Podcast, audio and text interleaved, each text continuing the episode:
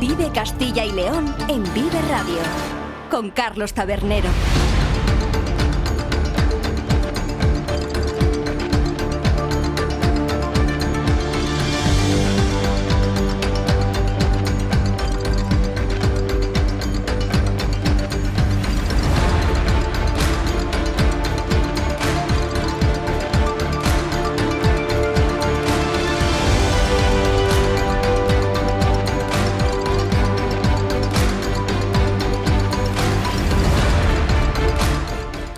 ¿Qué tal? Muy buenas tardes, bienvenidos y bienvenidas a Vive Castilla y León, el programa con el que les acompañamos desde la 1 hasta las 3 de la tarde para informarles de todos esos asuntos de interés, y hoy son muchos, que tienen lugar a lo largo y ancho de nuestra comunidad con sus protagonistas, las gentes de Castilla y León. Nos pueden escuchar a través de la FM en los distintos diales provinciales, también en nuestra página web www.viveradio.es, en las plataformas de streaming y podcast y en las redes sociales de Vive Radio. Todo con el sonido perfecto del que nos provee cada mañana nuestro técnico Ángel de Jesús.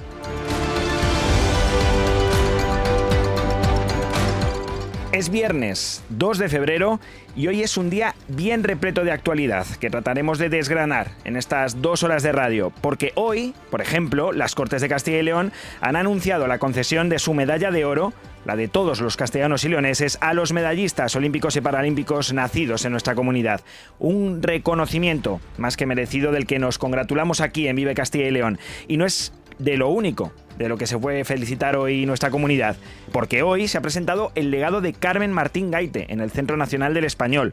Una nueva casa al lado del lugar donde ella nació, para coger las fotografías, documentos, manuscritos y libros de esta genial autora salmantina, Premio Nacional de Narrativa y Premio Príncipe de Asturias de las Letras, que ahora podrán conocer con mayor profundidad todos los castellanos y leoneses y las personas de fuera de nuestra comunidad que se quieran pasar por la Plaza de los Bandos salmantina.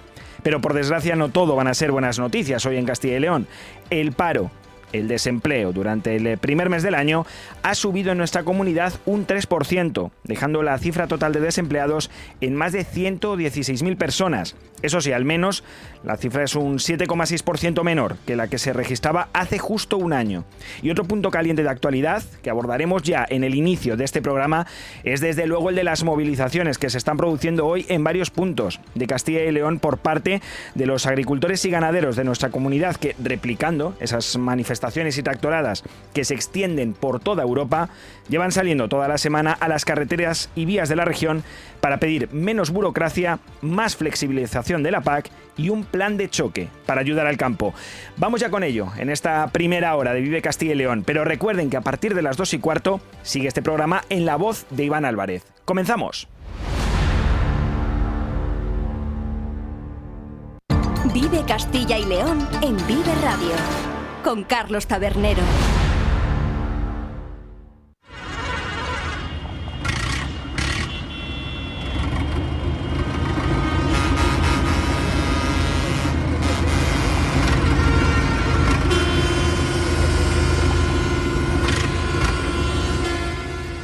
Eso que escuchan es el sonido de las protestas espontáneas de los agricultores en las carreteras y vías de Castilla y León que continúan hoy. De hecho, es de esta misma mañana el sonido. Dos de ellas, además, cuentan ya con el conocimiento y la autorización de las respectivas subdelegaciones del gobierno.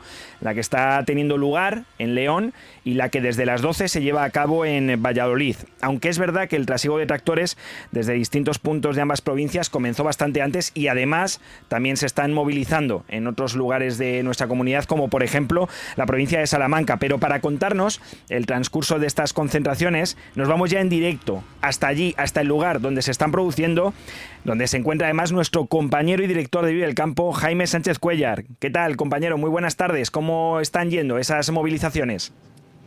Muy buenas tardes, eh, Carlos. Efectivamente, estamos aquí en la tractorada de Valladolid. Podemos decir que estamos realmente dentro de la tractorada porque estamos subido a uno de los 50 eh, tractores que está en una recorriendo eh, la ciudad, en una de las caravanas que está recorriendo la ciudad, porque hay distintas caravanas llegando hasta distintos puntos de la ciudad. En concreto, nosotros estamos desplazando desde el Estadio José Zorrilla y pronto vamos, estamos a la altura del barrio de Villa del Prado y vamos a acceder ahora a la avenida de Salamanca. Vamos aquí en el tractor eh, con Antolín Fernández, agricultor de Laguna de Duero, de 62 años de edad, que eh, amablemente nos ha invitado a poder subir y poder vivir desde dentro esta, esta tractorada. Ahora le vamos a preguntar eh, cómo lo está viviendo él.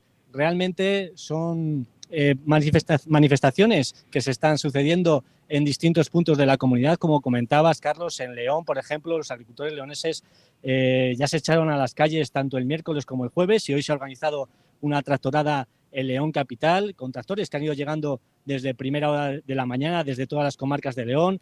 Eh, el retorno se realizará, este, están recorriendo, por ejemplo, el aparcamiento del Estadio de Fútbol del Reino de León y, en principio, la hora de finalización sería en torno a las 14 horas. Lo que pasa que, eh, como ya hemos comentado en otras conexiones, son, tractoradas convocadas a través de WhatsApp, a través de grupos de WhatsApp y eh, bueno, los horarios no tienen por qué cumplirse y se van decidiendo, se van tomando decisiones según avanzan eh, el recorrido. También en Zamora, los profesionales del campo eh, que fueron los primeros en salir a la calle en nuestra comunidad junto a los leoneses, pues durante estos días más de 300 tractores se han concentrado en Zamora capital y en localidades como Benavente o Quiruelas de Vidriales.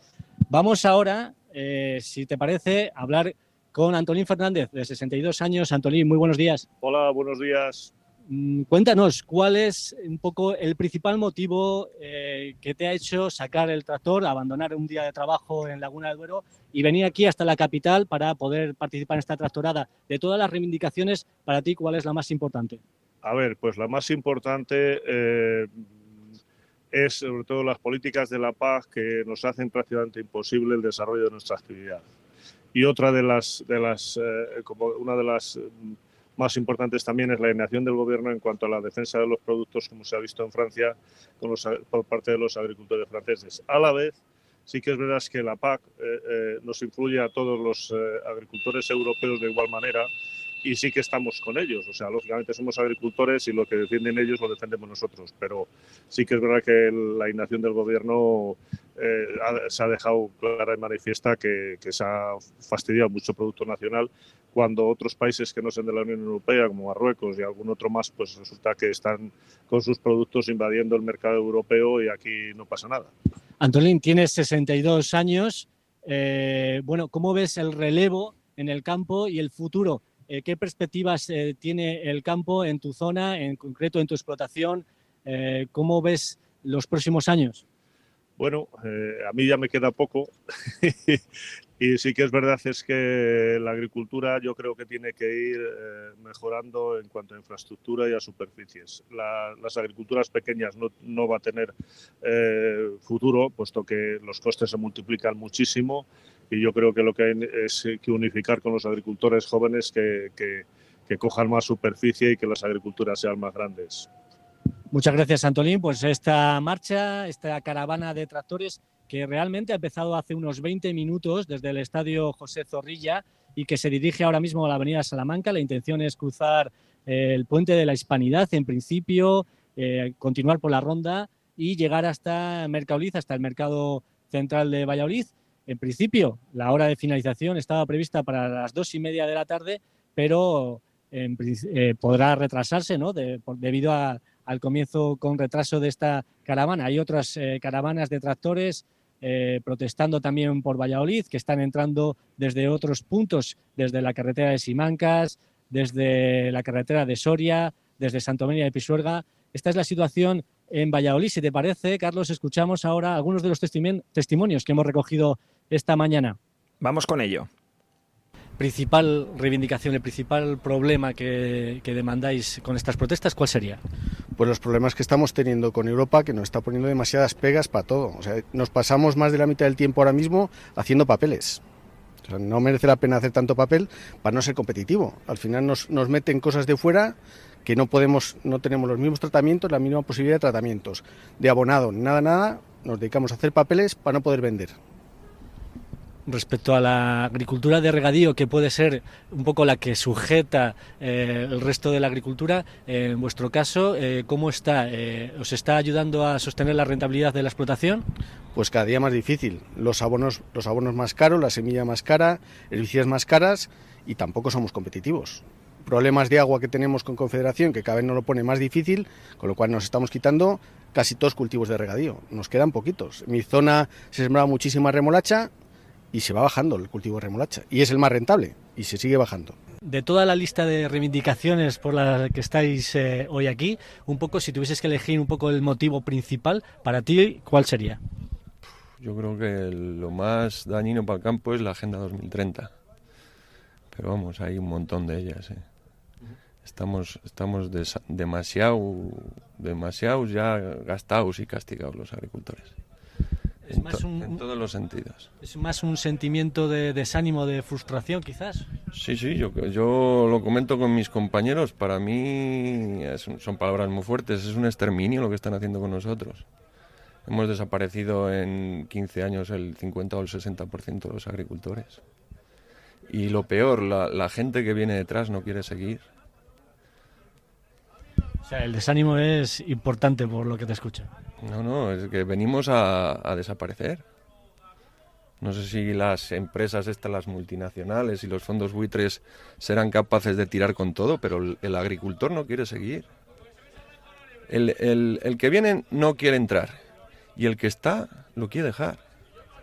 ¿No quiere seguir por qué? ¿Por las imposiciones? Por los problemas que le, que le ve a su padre que tiene. Si ahora mismo no hace falta trabajar para que te den un sueldo tenemos unas inversiones terribles que no somos capaces ni de pagarlas. Ya no hablamos de cobrar o de ganar más o menos.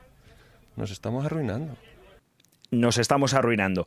Esa es la frase con la que concluía este tren de voces que realizábamos con eh, diferentes entrevistas que ha podido realizar eh, Jaime Sánchez Cuellar esta misma mañana, hace escasos minutos, precisamente ahí en el aparcamiento del estadio José Zorrilla, que es de donde ha partido esta movilización de Valladolid, que recordamos, como la de León, son las eh, dos concentraciones que sí que están autorizadas por las respectivas subdelegaciones de gobierno, pero como decíamos, hay otras, como por ejemplo en Salamanca, donde varias columnas de actores sí que están recorriendo distintas vías de la ciudad en una protesta que no está autorizada ni convocada oficialmente. En todo caso, hemos querido traerles esos testimonios en directo, de la mano, como siempre, del director de Vive el Campo y compañero Jaime Sánchez Cuellar. Muchas gracias eh, por toda la información desde allí y esperemos que siga. Ya nos contarás más adelante a lo largo de este Vive Castilla y León cómo continúa esta movilización de Valladolid. Muchas gracias. Estamos aquí en directo para contaros esta movilización. Eh, hay que tener en cuenta que es una movilización que forma parte de la previa de la gran protesta que se ha convocado a través de los grupos de WhatsApp para este martes 6 de febrero. Es decir, esta es un aperitivo para lo que puede ocurrir este martes, este próximo martes. Ahora mismo en Valladolid, subidos dentro del tractor eh, un Fend, estamos 7.16, eh, me, me puntualiza Antolín, Fernández. Estamos aquí dentro de la caravana de tractores, llegando a la avenida de Salamanca en el transcurso de esta protesta del sector agrario, Carlos. Muchas gracias, Jaime. Ya escuchan que más en el meollo de la noticia no podemos estar en uno de esos 50 tractores que ahora mismo están recorriendo la avenida Salamanca de Valladolid y que desde luego seguirán eh, manifestándose a lo largo de este mediodía. Repetimos, no solo en la capital pucelana, también en León, ambas protestas eh, organizadas y eh, autorizadas por las delegaciones de, por las subdelegaciones del gobierno, no así la de Salamanca y otras protestas que se están produciendo también a lo largo del día de hoy en otros puntos y que culminarán, por lo menos en esta primera fase, ese próximo martes 6 de febrero, en una gran protesta eh, de estas que se están eh, produciendo en estos últimos mm, días y que como venimos contando toda la semana, no tienen un origen conocido, sino que se convocan a través de las redes sociales, principalmente por grupos de WhatsApp. Y muchas de ellas no tienen permiso Hoy precisamente para hablar de estas concentraciones ha comparecido el delegado del gobierno en la comunidad, Nicanor Sen, y allí ha estado nuestro compañero Daniel González. ¿Qué tal, Daniel? Muy buenas. Muy buenas. ¿Qué es lo que ha contado el delegado del gobierno en esta comparecencia? Pues el delegado del gobierno de Castilla y León, Nicanor Sen, ha convocado a los medios en una rueda de prensa urgente para informar sobre cómo se está comunicando estas movilizaciones y tractoradas por parte de los agricultores en la región. Por el momento han contabilizado ocho solicitudes de comunicación de movilizaciones, de las cuales algunos casos son solicitudes particulares. En este sentido, al delegado sí que le gustaría que en la comunicación contasen con interlocutores válidos y no a título individual.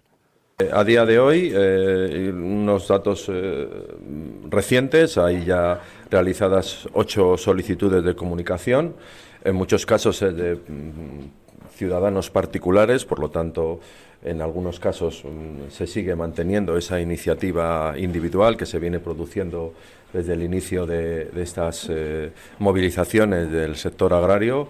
Eh, nosotros lo que consideramos es que cuanto antes eh, se intente llegar a un acuerdo, por supuesto, la legitimación de, de todos todos los manifestantes y todas aquellas personas y profesionales que pertenecen al sector agrario tan importante en nuestra comunidad autónoma eh, para que lleven a cabo estas manifestaciones, pero sí es verdad que eh, nos gustaría que hubiera unos interlocutores válidos como se suele producir en, situaciones similares, algo que de momento hasta el día de hoy pues no se está produciendo con la, con la diligencia con la que siempre se producen este tipo de manifestaciones solicitaba esa diligencia Nicanor Sen, el delegado del gobierno, pidiendo seguramente que estas eh, movilizaciones pues estén eh, amparadas y solicitadas por interlocutores válidos. Entendemos que organizaciones profesionales agrarias. También hablaba de otras eh, cuestiones, ¿verdad, Daniel? Así es. También ha hecho referencia a cómo se difunden esas movilizaciones, como bien decíamos, por grupos de WhatsApp.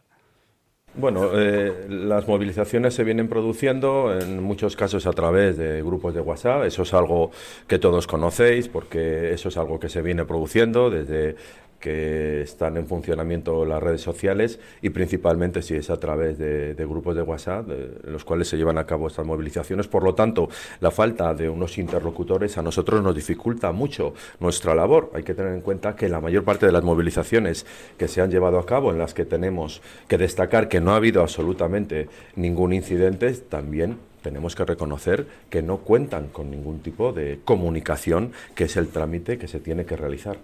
Y en cuanto a la afiliación de esos grupos de WhatsApp por donde se difunden esas movilizaciones, el delegado ha señalado que en su mayoría están vinculadas a la extrema derecha y al partido Vox.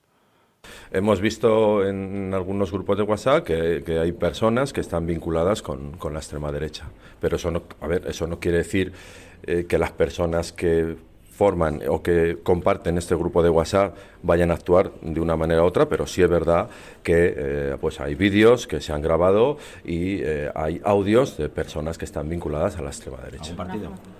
Algún partido, sí. Un partido como por ejemplo vos, uno de los, de los que más.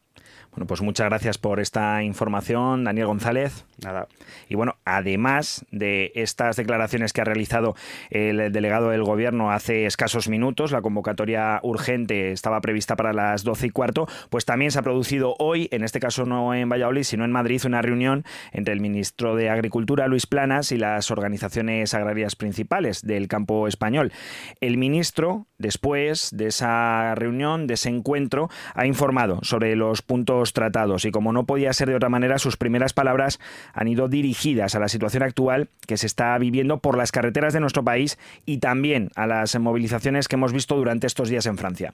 Evidentemente vamos a continuar trabajando porque hay problemas europeos, pero también sin duda nacionales. En la carta que me remitieron las organizaciones Asaja, COA, CUPA, el primer tema que me planteaban era el tema de los incidentes ocurridos en las carreteras francesas en los últimos días. Y ya lo he dicho en alguna ocasión y también lo ha manifestado el Gobierno de España, tales incidentes y tales situaciones nos han parecido intolerables.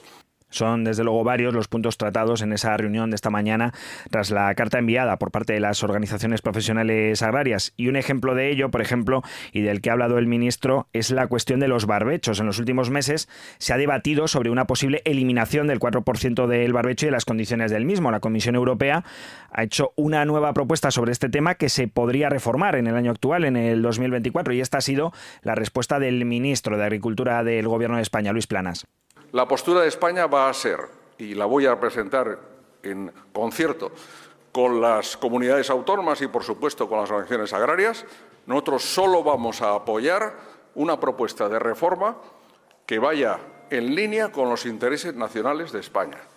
Solo aquella que beneficie realmente a nuestros agricultores y ganaderos bueno, pues estas son las declaraciones que se han producido a lo largo del día de hoy en un día más de concentraciones que se producen, recordemos, al margen de las organizaciones profesionales agrarias, que son las que se han reunido hoy con el ministro. Antes de esta reunión tuvimos ocasión de hablar durante esta semana con estas organizaciones, con sus representantes aquí en Castilla y León, y esto, por ejemplo, nos decía el presidente de Asaja en nuestra comunidad, Donaciano Dujo, sobre estas convocatorias espontáneas que se están produciendo estos días, imitando a las francesas y a, y a las alemanas. Los agricultores son muy libres de manifestarse tantas veces quieran y con quien quieran. Punto y se acabó. Las convocatorias hechas en unidad de acción por Asaja, por el resto de organizaciones, tienen fecha, día, momento, lugar y unos responsables. De los actos que bajo las plataformas se están haciendo, son libres los agricultores de asistir a dichos actos, pero desde luego los responsables serán aquellos que convocan esas acciones. Eh, una manifestación es un hecho muy serio que hay que hacerlas con todas las garantías y toda la legalidad y existe una responsabilidad de los actos que en esa se desarrollan. Nosotros, Asaja y el resto de organizaciones, somos responsables e invitamos a todos nuestros socios agricultores a participar allí donde convoquemos nosotros. El resto son libres de hacer lo que estimen oportuno. Claro, recuerda en este sentido el presidente de Asaja en Castilla y León, Donaciano Dujo, que una movilización sin permiso, como las que se han producido hasta ahora, a excepción, eso sí, de las de hoy en Valladolid y León, lo volvemos a recordar, siempre está sujeta a posibles altercados en caso de intervención de las fuerzas del orden, es decir, de la policía y de la Guardia Civil, porque al fin y al cabo no tienen permiso y al no haber convocantes no se sabe muy bien quién acarrería con las consecuencias de un posible enfrentamiento entre agricultores y fuerzas y seguridad del Estado. Por eso animaba el presidente de Asaja a participar en las movilizaciones convocadas por las organizaciones profesionales agrarias y que eso sí, se han tenido que adelantar al calendario fijado, que era para la primavera, como reconocía por su parte el secretario general de UPA en Castilla y León, Aurelio González. Ese calendario se ha tenido que bueno pues adelantar un mes aproximadamente por bueno por las eh, movilizaciones que, se han tenido eh, por parte de los agricultores alemanes, eh, ahora también franceses, italianos, ya está toda Europa puesta en marcha y nosotros pues eh, allí a nivel nacional las organizaciones agrarias eh, tuvieron una reunión y acordaron movilizaciones y cuándo y cómo son esas movilizaciones convocadas por las organizaciones profesionales agrarias aquí en nuestra comunidad. Nos lo adelantaba también Aurelio González aquí en la sintonía de Vive Castilla y León. Primero empezamos en los territorios, en Castilla y León se empiezan las provincias, Palencia que ya ha puesto el día 14, Zamora se va a movilizar el día el día 9, las organizaciones agrarias, en Salamanca y Ávila el día 8 y lo anunciarán ahora en breve, en, León el día 23, en Burgos van a acordar la fecha hoy o mañana, o sea, mm, vamos ya a movilizaciones en nuestras provincias y a partir de ahí bueno, pues eh, es el inicio de las movilizaciones de esta segunda ola de movilizaciones, como digo, veníamos del 22, y, sabemos cuándo empiezan, pero no sabemos cuándo van a acabar. Y, tendrán que acabar cuando consigamos eh, que las mesas de, negociación que abran el Ministerio de las eh, mm, acuerdos importantes para solucionar este, estos problemas. Bueno, y dirán ustedes, ¿Por qué ahora? Si el campo, no solo de Castilla y León, no solo de España, sino de toda Europa, lleva viviendo problemas importantes desde el comienzo del eh, conflicto entre Ucrania y Rusia por la invasión del país ucraniano por parte del ejército ruso. Bueno, pues la clave nos la daba el coordinador de Coaje en Castilla y León, Lorenzo Rivera. Este año hay, recuerden, en junio, elecciones europeas. Estamos a tres meses de unas elecciones europeas y es ahora cuando hay que apretar eh, para conseguir esos cambios en la, toda la normativa y la cantidad de burocracia, sobre todo que viene desde Bruselas a todos los países miembros. Lo, estamos viendo que han protestado por ello los franceses, protestaron los alemanes, pero mm, vemos cómo eh, los gobiernos no pueden cambiar esta normativa de la noche a la mañana, pues es el Parlamento Europeo quien tiene que cambiar esto. Y el momento de hacerlo es ahora y que los partidos políticos que concurran a estas elecciones europeas en junio, pues tendrán que definir qué papel o con qué eh, medidas van a afrontar las políticas agrarias en el futuro dentro del Parlamento Europeo.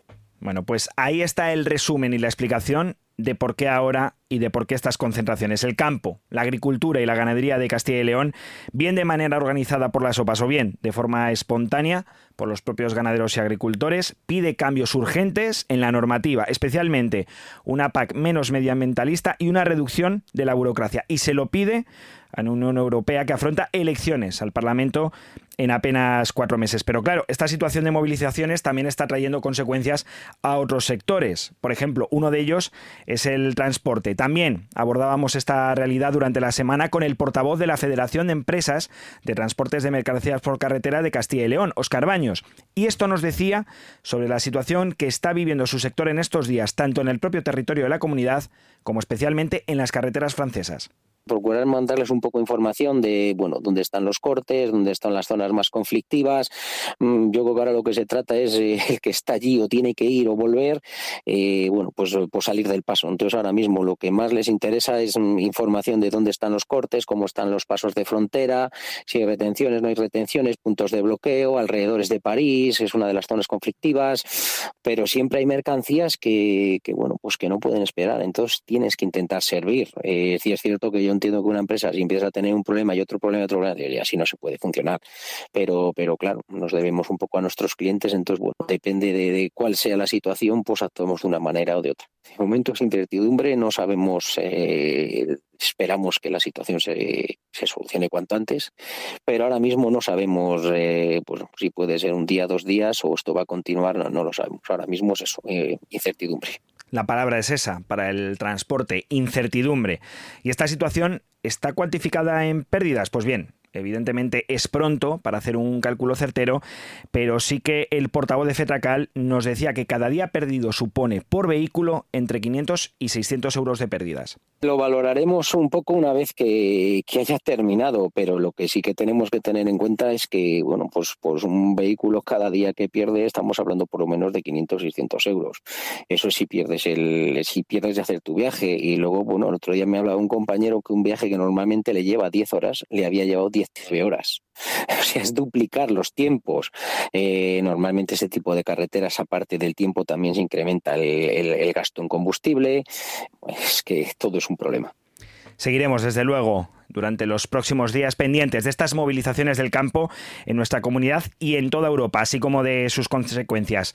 Ahora, cuando faltan poco más de dos minutos para la una y media de la tarde, continuamos con más temas de actualidad aquí en Vive Castilla y León. En Vive Radio escuchamos lo que pasa a nuestro alrededor y te lo contamos. Para informarte, para entretenerte, para emocionarte. Con las voces más locales y los protagonistas más cercanos. Vive tu ciudad, tu provincia. Vive su cultura, su música, su actualidad, su deporte, sus gentes. Vive lo tuyo. Vive tu radio. Vive Radio. Vive Castilla y León en Vive Radio con Carlos Tabernero.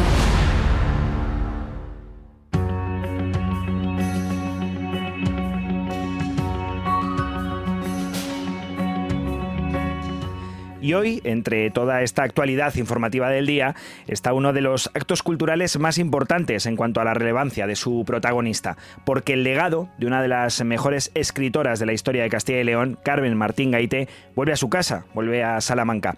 Obras, fotografías y manuscritos de la genial autora de Entrevisillos, primera mujer, recordemos, en recibir el Premio Nacional de Narrativa durante la democracia, se encuentran ya en el Centro Nacional del Español que se ubica en el antiguo edificio del Banco de España de Salamanca, en la Plaza de los Bandos que es también el lugar que alberga el busto conmemorativo de Carmen Martín Gaite y que se encuentra donde nació la escritora salmantina. Y al importante acto de recepción del legado por parte de este centro, que es parte de la Universidad de Salamanca, acudió esta mañana el presidente de la Junta, Alfonso Fernández Mañueco, que así calificaba la jornada de hoy por la trascendencia del evento. Hoy es desde luego un día muy importante para la cultura, para las letras, para el conocimiento y para la promoción del español. Como ya se ha dicho, el inmenso y vasto legado de Carmen Martín Gaite está donde tiene que estar, en su casa. Y además creo que es un magnífico paso para la conmemoración del eh, centenario de su nacimiento en el 2025, que coincide también con el 25 aniversario de su fallecimiento.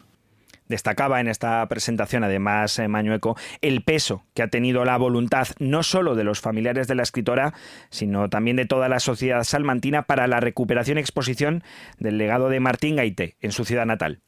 Se ha cumplido eh, una, no sé si voluntad de Carmen Martín Gaite, pero sí el deseo, al menos, de todos los que la rodeaban y de todos los salmantinos que es que su legado esté aquí en su ciudad, aquí en su universidad, aquí en su plaza, donde está su escultura, donde nació, donde estaba su casa voluntad de los salmantinos, decía el presidente, pero que han tenido que materializar tanto la Junta de Castilla y León como la Universidad de Salamanca. De ello hablaba también, con fechas concretas además del acuerdo y de su duración, el presidente autonómico, así como de las cifras exactas del legado de Carmen Martí Gaite, que ya están, recordemos desde hoy, en el Centro Nacional del Español. 25 libros, 1.400 manuscritos, 4.700 fotografías, entre otros documentos que es verdad que la comunidad autónoma de Castilla y León adquirió hace 18 años y han estado custodiados en la Biblioteca de Castilla y León. Pero el pasado mes de julio se firmó el préstamo entre la Junta de Castilla y León y la Universidad de Salamanca para los próximos 20 años. Yo creo que cuando uno habla de un préstamo de 20 años es para toda la vida porque nadie en su sano juicio se le puede ocurrir el sacar de donde está ahora mismo el legado de Carmen Martín Gaite. Bueno, pues ahí lo tienen. El mensaje del presidente de la Junta en este sentido es claro. El legado de Carmen Martín Gaite permanecerá en el Centro Nacional del Español durante 20 años oficialmente, pero que nadie piense que después la idea es recuperarlo por parte de la Junta o volverlo a sacar. El gobierno autonómico hay que recordar que es el garante desde luego de su conservación, pero la Universidad de Salamanca en particular y los salmantinos en general pueden estar tranquilos porque los manuscritos, los libros y las fotografías de la escritora permanecerán en Salamanca sin fecha de finalización. Además, en su comparecencia ante los medios, eh, sirvió a Mañueco también para destacar la contribución que este legado tendrá en la difusión del español, principal objetivo del Centro Nacional de nuestro idioma en Salamanca, así como el papel de Carmen Martín Gaite en las letras hispánicas. Le escuchamos. Todos compartimos el objetivo de aunar, de difundir las obras literarias más deslumbrantes de nuestra literatura española. Y aquí, además, en este Centro Internacional del Español, está llamado a desempeñar una función clave.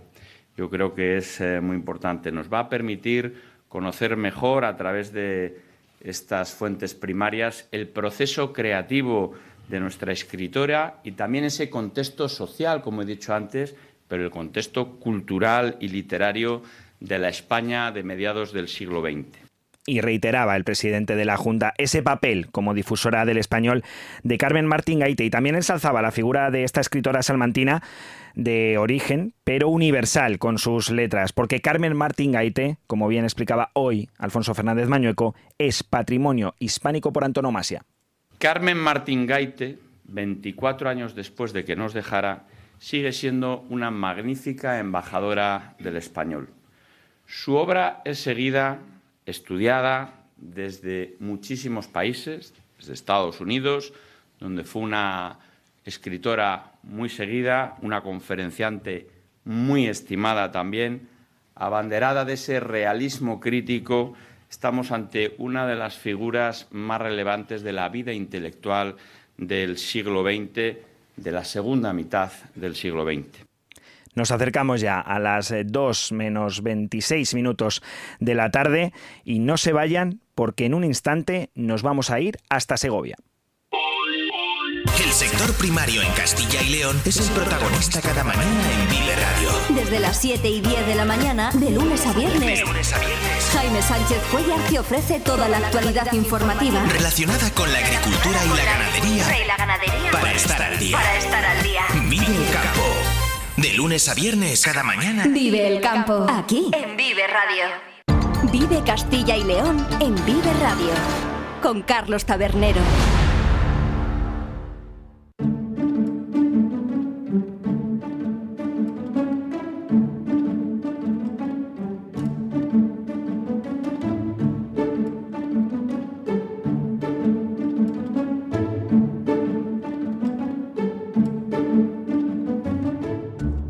Este año estamos de celebración, y no de una celebración cualquiera, ¿eh? 300 años, que se dice pronto, cumple el Palacio Real de la Granja de San Ildefonso, patrimonio nacional en nuestra tierra, que ante esta efeméride celebrará multitud de actos dentro de una programación especial para 2024 que incluye visitas extraordinarias, conciertos, exposiciones y conferencias. Además, también se va a poner guapo el palacio para tan magna celebración. Este año comenzarán las obras financiadas con fondos europeos por las que se invertirán casi 12 millones de euros para mejorar la visita a este monumento segoviano, tanto en lo referente a los jardines como al propio edificio del palacio. Y para hablarnos de este calendario de actividades y obras, contamos hoy en la sintonía de Vive Castilla y León con el delegado de Patrimonio Nacional en Segovia, Nilo Fernández. ¿Qué tal? Muy buenas tardes. Muy buenas tardes. Bueno, ¿cuándo empieza este calendario de actividades para el 300 aniversario del Palacio Real de la Granja? Mira, pues vamos a seguir el ritmo de las estaciones. Nos va a empezar, va a empezar con la primavera, cuando eclosione la granja en verde. Ahí arrancaremos con fuerza. Hay una primera, eh, una importante reunión de Asociación de Residencias Reales Europeas para mayo. En esa reunión se va a hablar del agua, no por casualidad, sino porque conservamos el mejor sistema hidráulico de toda Europa, el sistema hidráulico histórico y después hablaremos un poquito de él. Y a partir de ahí, pues empezará toda la, toda la actividad eh, sucesiva, tanto en el exterior como en el interior. ¿Y cuáles son las actividades más destacadas? Si nos puede avanzar alguna de este año de celebración. mira, implica es un eh, este este este es un punto de inflexión para la granja va a ser un año de inflexión para la granja no solamente por la celebración del tricentenario sino también por lo que implica de la recuperación de la de la el comienzo de los fondos de la aplicación de los fondos de recuperación europeo europeos y de todas las restauraciones que se están que están previstas y que ya se ha aludido en la intervención. Por lo demás todo todo gira de alguna manera en torno a dos ejes eh, el agua como elemento conductor de la granja como además elemento de determinante para el nacimiento de la granja. Esto es un pequeño matiz, pero así lo entendían también en el momento de, la fundación del palacio. Isabel de Farnesio así lo, dejó escrito. Pero es que además, eh, además de la granja, va van a abrirse espacios en el interior del palacio que van a permitir ver el palacio de otra manera y descubrir un palacio que la gente no conoce. Todo esto con equipo de la granja, con implicación de todos los, los que estamos eh, trabajando para que el palacio esté lo más guapo posible, como dices tú, y, estas, de alguna manera, las líneas generales de, trabajo ha hablado precisamente ahora de conocer el palacio de otra manera, ¿no? De ver aquellos lugares que hasta ahora no se habían visto. ¿Qué va a descubrir el gran público que acuda al eh, Palacio de la Granja en este 300 aniversario que hasta ahora no conocía? Mira, en la línea de lo que te he contado antes, en el exterior va a poder ver la piscifactoría. La piscifactoría es un elemento muy singular del, palacio que no, eh, no corresponde a la época de fundación, es posterior, pero que significa una revolución en la ideología en España al ser la primera piscifactoría de España. Es un elemento mm, que queda sin función desde el año desde los años 80 y que ahora está pues eh, enormemente eh, potenciándose para poder exhibirla.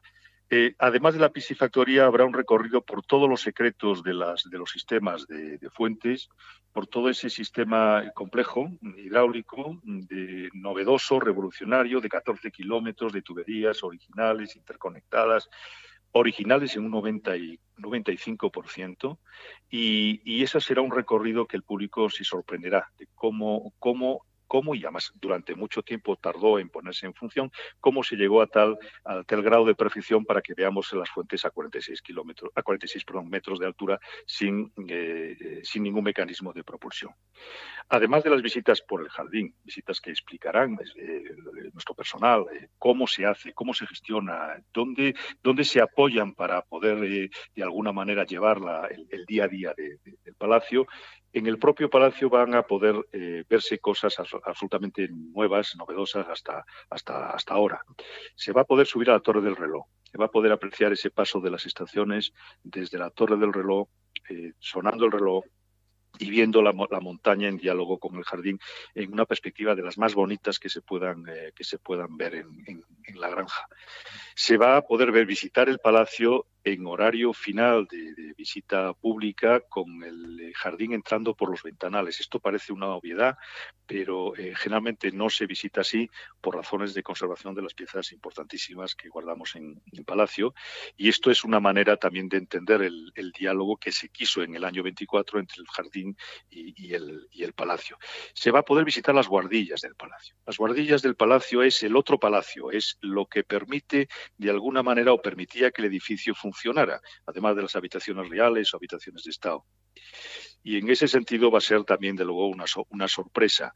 Eh, se va a poder visitar el patio de la fuente desde como núcleo original de, Palacio y toda la, distribución. Pues eh, esto unido a una programación musical estupenda, compuesta en valor del, del cerro de mármoles como enorme bafle que de alguna manera eh, distribuye o difunde, la, eh, eh, lanza la música al jardín, así se concibió. y además de eso, una programación estupenda en la Casa de las Flores cuando arranque los colores de otoño. intensa, magnífica y que a falta de cierre de algunos flecos, pues está ya incluida en, en el programa. Y por último, yo te diría que va a ser también muy, muy singular eh, la exposición de fotografía que además va a permitir poner en valor otro espacio nuevo, desconocido. Eh, eh, nosotros lo llamamos habitaciones de Alfonso XII porque en su momento lo ocupó las, ocupó este rey y que están también en un eje de, perspectiva del palacio maravilloso, viéndose la fuente de la selva, viéndose la carrera de caballos.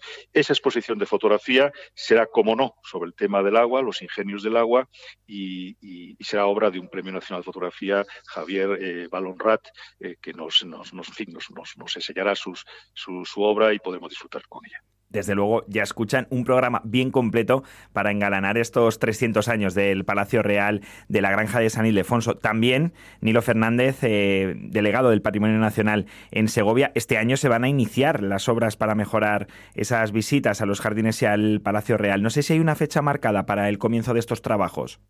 Pues mira, coincide todo. Coincide la celebración, el arranque de la celebración con la ejecución de los fondos de recuperación.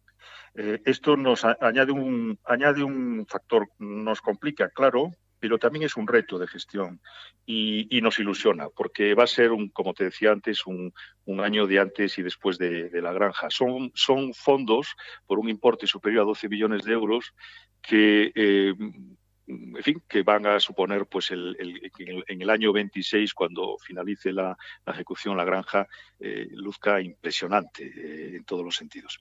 Eh, la cascada nueva va a ser la gran inversión, el, el gran cambio, es un, proyecto complejo en el que se lleva trabajando desde hace cinco años, precisamente a la espera de una oportunidad así, como ha surgido ahora con los fondos de recuperación. Y, a partir de ahí se va a musealizar el jardín para que el, público pueda disfrutar todo lo que se ha hecho estos últimos años en el jardín en, como inversión y, haga sus propias lecturas de, y sus propios, eh, su propio jardín. Yo creo que cada, cada visitante hace su jardín de la granja y, esto es lo que se va a pretender con la musealización, que, que se disfrute todavía mucho más.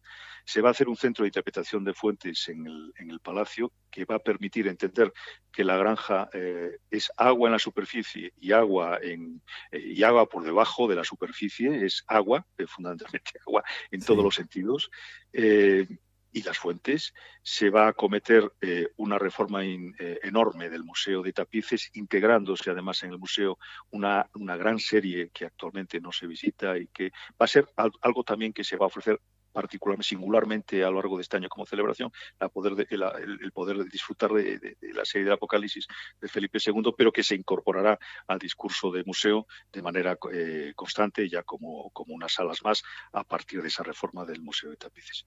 Y Río Frío, Río Frío que eh, eh, se hizo y se hicieron años atrás muchas importantes reformas en el Museo Histórico y que se va a incorporar la parte que quedó pendiente, que es el Museo de la Naturaleza del Medio Ambiente, explicando toda la política eh, de patrimonio nacional en, esta, en este ámbito que es, extraordinaria, no solamente en la granja, sino pues en Montes, el Monte del Pardo, como por ejemplo, y, la Herrería, en el Escorial.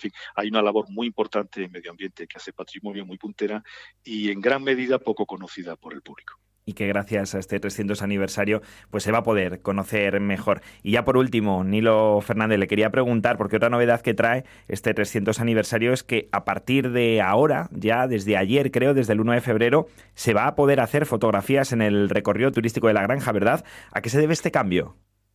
Bueno, yo creo que la gente demanda esto. Pues hay una diferencia de criterio a veces en instituciones eh, culturales eh, respecto a esto que el público no entiende o entiende mal. Todos nos, todos nos fiamos a la memoria, pero la fotografía es mucho más que eso. Es como una agenda de viaje y, permite volver al momento en que. Y en ese sentido es fácil, eh, nunca ha sido tan fácil como a través de los móviles. Las fotos son magníficas, las que se pueden obtener y la operatividad con el teléfono de cada uno. Y yo creo que es una petición una petición ya que viene de atrás.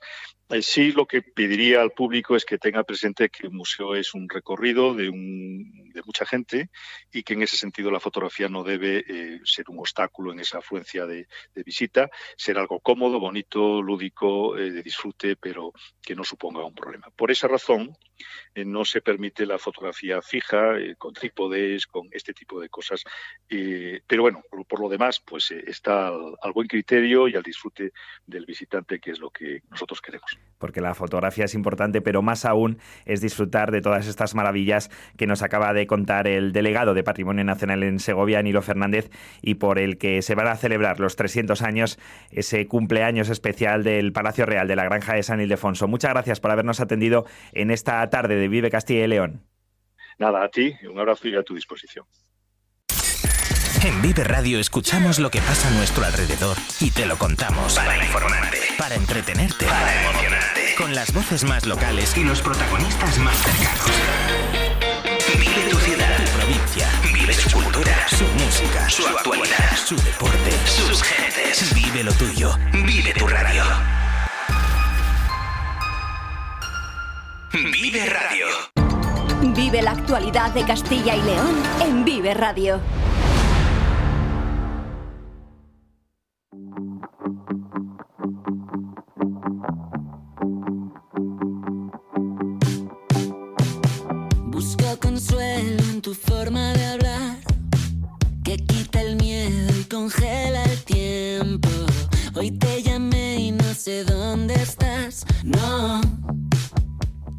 Esto que escuchan es el último tema de uno de los grupos más reconocidos del panorama del indie español.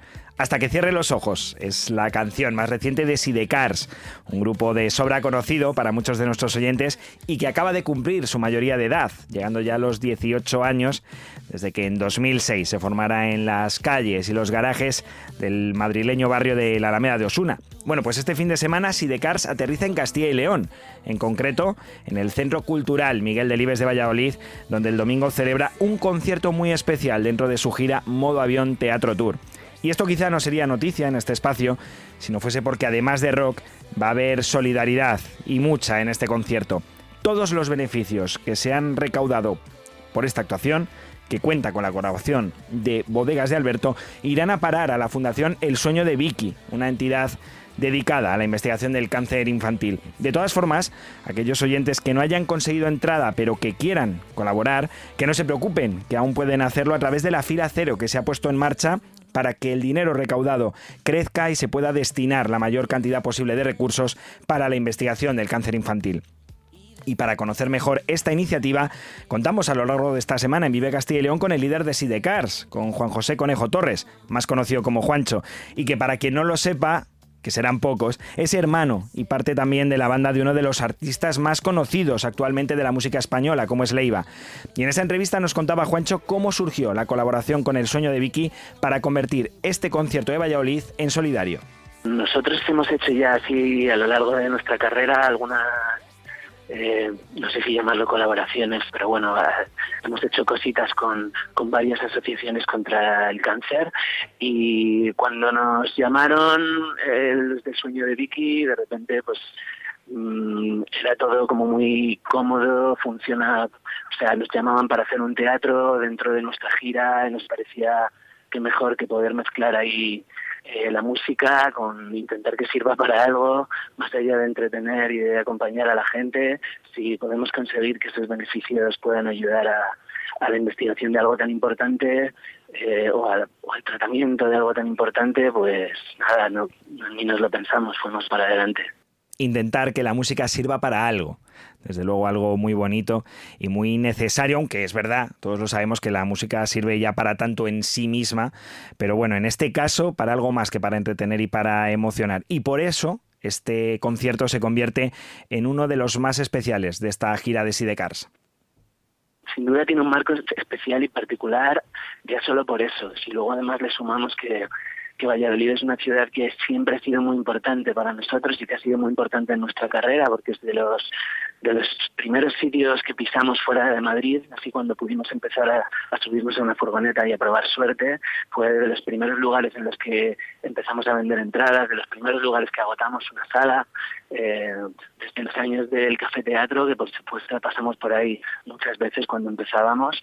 Eh, pues bueno, creo que la suma de esas dos cosas y teniendo en cuenta que hace mucho que no íbamos a Valladolid, creo que hace de, esta noche ahí como un polvorín. Creo que va a ser un, día muy bonito un día muy bonito que se espera este próximo domingo en el Centro Cultural Miguel Delibes, del que también le preguntábamos a Juancho, porque claro, es un escenario bien diferente a ese café teatro de Valladolid del que hablaba. Y esto nos decía sobre cómo afronta Sidecars el concierto en el recinto seguramente más importante del panorama cultural vallisoletano.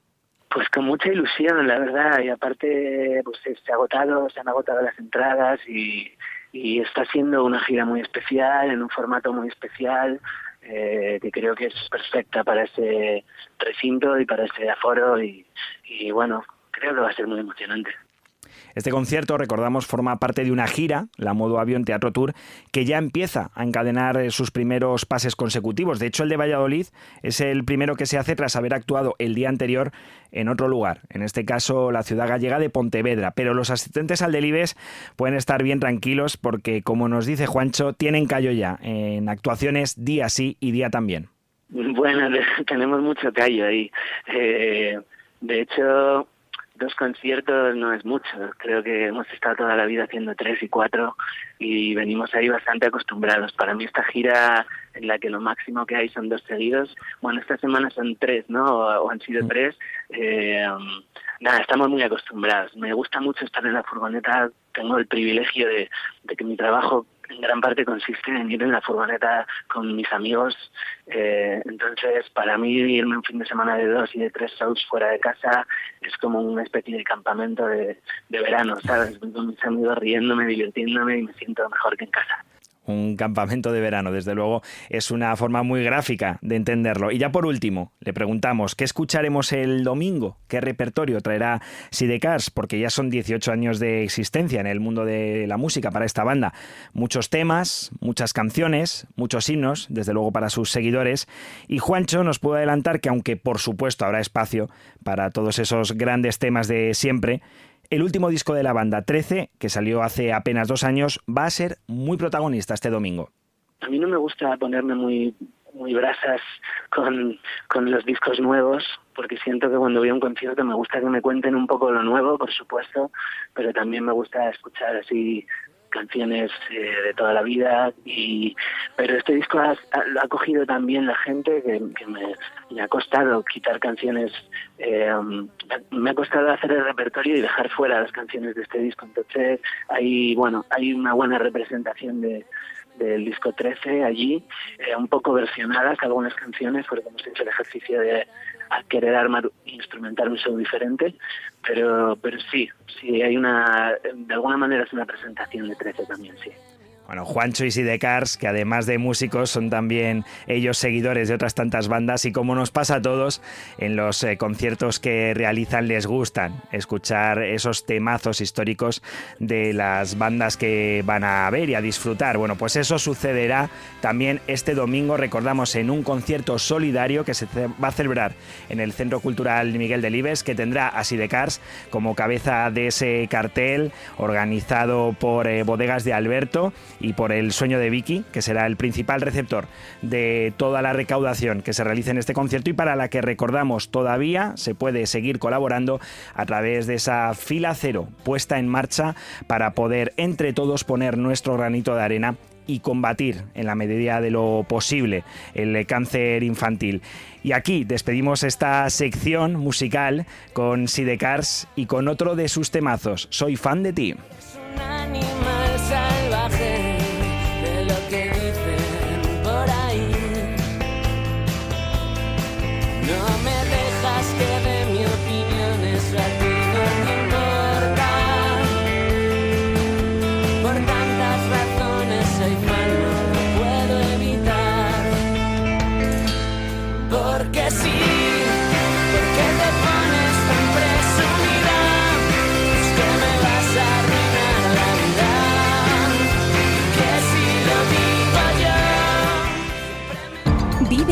Y León en Vive Radio con Carlos Tabernero.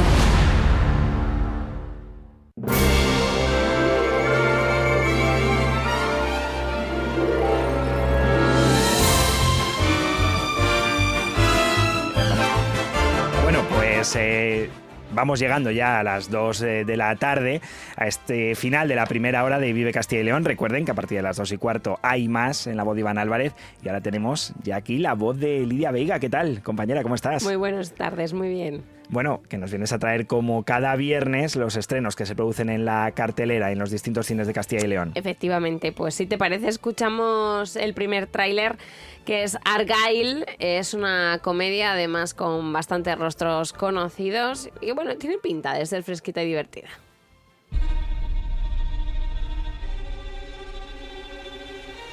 Espero que baile usted tan bien como viste.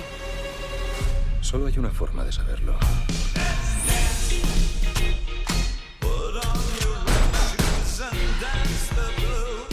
Usted y yo somos iguales. Agente Argyle. ¿Una ayudita? Ya voy. Cuando las tramas de sus libros empiezan a parecerse demasiado a las actividades de un siniestro sindicato clandestino, la introvertida autora de novelas de espías Ellie Conway y su gato se ven inmersos en el verdadero mundo del espionaje, donde nada ni nadie es lo que parece. Entre los nombres, como te contaba Carlos, hay actores conocidos, pero también está la cantante Dua Lipa, que participa en esta película. Y vamos a escuchar el tráiler de La Reina del Convento, que es una comedia española que también llega a los cines con muchas, muchas, muchas caras conocidas. Llevo tiempo pensándolo y me he dado cuenta quién es el amor de mi vida. A ver, ¿usted cree que puede ser monja de la noche a la mañana sin estudios, sin preparación? ¿Puedo ayudarla en Pues sí, es que he venido a casarme con mi Jesús. Oiga, este hombre tiene muy mala cara, ¿eh? ¡María! Usted me deja quedarme aquí y yo no hablo de vuestro muerto. La reina del convento, Carlos. Te cuento primero el reparto. Mario Vaquerizo, Antonia San Juan, Dulce Ida, Gemma Cuervo, Viviana Fernández, Paz Padilla y podrías seguir. Parece un programa, un reality de la televisión más que una película. Bueno, ¿eh? pues tengo que decir que Mario Vaquerizo da vida a Juanita, que es una monja que quiere vivir en un convento y bueno, es una toda aventura tras aventura en la que disfrutan. Es verdad que es Bueno, esta sí que es fresca totalmente. Fresquísima, vamos. Carcajada tras carcajada, entendemos. Total. Y vamos a escuchar rápido un tráiler para los más pequeños, que también tienen que ir al cine. Abuela, me voy al gran témpano de hielo a traer a tu enamorado. Eres muy amable, Katak, pero el viaje es peligroso. No es que sea asunto mío, pero ¿no debería ser blanco a estas alturas? ¿Tendrá algún problema de crecimiento? Sí, será eso. Katak es una ballena que mientras sus compañeros se han vuelto blancos, pues él sigue siendo pequeñito y gris. Para demostrar que ha crecido y cumplir el último deseo de su adorada abuela, Katak emprende un peligroso viaje al Gran Norte.